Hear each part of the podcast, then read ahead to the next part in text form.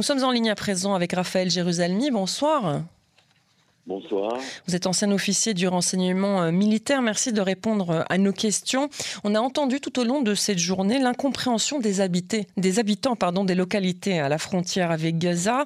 Ils sont en fait dans un espèce de flou, hein, puisqu'ils euh, doivent rester enfermés. Ils ne savent pas pour combien de temps. Ça a été prolongé encore de 24 heures. Donc demain, cela restera bouclé encore. Est-ce que ces mesures sont réellement efficaces pour éviter une attaque du djihad islamique?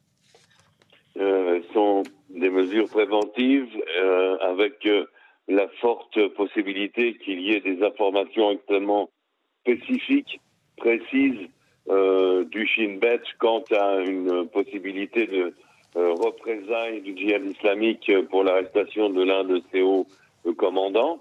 il y a donc probablement une alerte présente et imminente. On, envisage plusieurs scénarios possibles. C'est pour ça qu'on essaie de prendre le moins de risques possible. Euh, D'abord, un possible tir de roquettes, missiles vers les zones peuplées. Ça, on en a l'habitude et donc on demande aux gens de ne pas trop s'éloigner euh, des abris. Il y a la possibilité, ça, a été pris en compte, c'est pour ça qu'on a fermé certaines routes et qu'on empêche certains déplacements. C'est la possibilité de tir de missiles anti-tanks.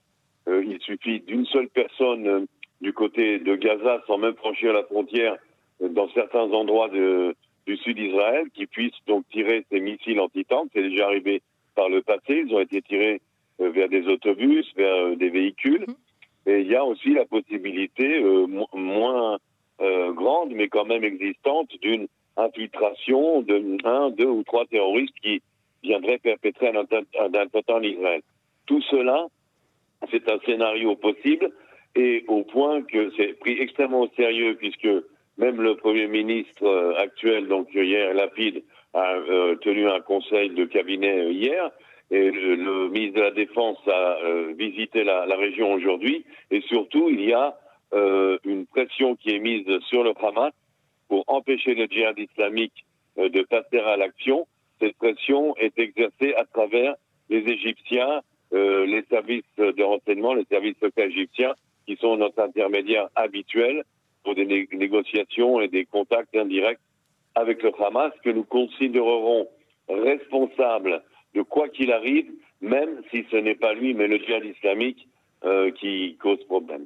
Alors justement, des renseignements euh, arrivent euh, aux médias israéliens de, la part des services de sécurité et de renseignement justement. le Hamas aurait du mal à tenir le djihad islamique. Jusqu'à présent, il a réussi à le faire puisqu'on vient de passer 48 heures où il ne s'est absolument rien passé. Mais apparemment, à l'intérieur de la bande de Gaza, c'est le bras de fer entre le Hamas et le djihad islamique. Oui, et même à l'intérieur du Hamas, il y a une partie des des gens surtout de la branche militaire euh, du Hamas qui s'opposent à la branche politique et qui voudraient aussi euh, euh, passer à l'action. la gâchette, le doigt sur la gâchette les démange. ils aimeraient pouvoir tirer. Pour l'instant, c'est contenu, mais ce n'est pas contenu parce qu'il y a une bonne volonté de la part du Hamas et du djihad islamique. C'est contenu pour deux raisons. La première, c'est la volonté ferme qui est exprimé sur le plan politique du côté israélien, on voit qu'il y a véritablement une décision, euh, une détermination euh, au niveau politique euh, de ne pas faire de compromis avec les terroristes. L'opération Brise-Lame a enfin, je l'avais demandé depuis le début, a enfin monté d'un cran, c'est-à-dire au lieu d'arrêter juste les simples militants sur le terrain, les lieutenants et les capitaines, on est passé aux colonels et aux généraux. Hmm. Le, dernier euh, en date, donc arrêté du djihad islamique, c'est comme un général, c'est-à-dire maintenant on atteint les leaders, les dirigeants. C'est une montée de cran qui montre la détermination euh, politique israélienne. D'un autre côté, cette détermination oblige les terroristes donc du djihad islamique euh, à se terrer, à se cacher, à ne pas agir pour l'instant. Et peut-être attend-il justement un relâchement de notre vigilance pour agir. C'est pour ça qu'on prolonge euh, la, surveillance et les mesures de sécurité, car en fin de compte, euh, ils se cachent, ils se terrent, euh, ils attendent peut-être un autre moment plus propice pour euh, euh, passer à l'action. Mais justement, j'allais dire, qu'est-ce qui empêche le djihad islamique d'agir une fois que le blocus est levé? On peut quand même pas maintenir euh, toute une population du pourtour de Gaza en confinement chez elle, sans pouvoir circuler, prendre le train ou, les routes pour se rendre au travail ou n'importe où, indéfiniment. Donc il y a bien un moment où Tsahal va lever ce blocus. Et qu'est-ce qui empêcherait le djihad d'agir à ce moment-là? Alors, non seulement il y a un moment où il faudra évidemment arrêter, les frais, mais il y a surtout le fait que même maintenant, d'après la détermination louable dont je viens de parler, il y a quand même toujours la même euh, problématique du, fait que nous soyons réactifs et non proactifs. C'est-à-dire, si mal, dans la minute euh, suivante euh, après ce que je viens de dire, le djihad islamique lui prend l'envie de tirer un missile sur Ashkelon, il tirera ce missile sur, sur Ashkelon. Donc nous sommes à la merci euh, de euh, qui voudra appuyer ou pas appuyer sur la gâchette du côté du djihad islamique. Nous n'avons pas encore retrouvé la formule qui puisse décourager à 100% euh, les terroristes de Gaza de passer à l'action, de passer à l'acte. Et ça, c'est très mauvais. Nous sommes donc toujours dans le réactif et non le proactif. Le proactif, c'était l'arrestation de ce haut gradé du djihad islamique en Judée-Samarie. Euh, mais c'est loin, loin, loin d'être suffisant. C'est trop peu et trop tard. Il faut en arrêter d'autres. Il faut surtout en éliminer. Hmm. Euh, ce brave monsieur va aller en prison. On l'a vu dans la prison du Gilboa. C'est le club Med hmm. euh, avec euh, euh, les meilleures conditions de vie. c'est très très regrettable. Il faut éliminer les dirigeants terroristes un par un.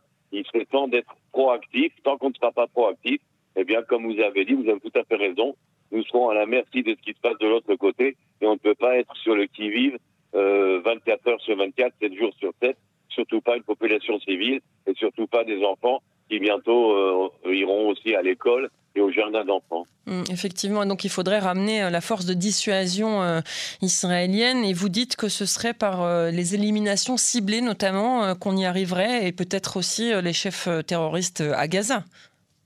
Oui, car d'autres solutions qui sont envisageables ne sont pas souhaitables. Euh, une entrée euh, des forces terrestres de Tzal dans Gaza, ce n'est pas souhaitable, c'est très dangereux, dangereux pour nos soldats, mais aussi dangereux même pour les civils gazaouis.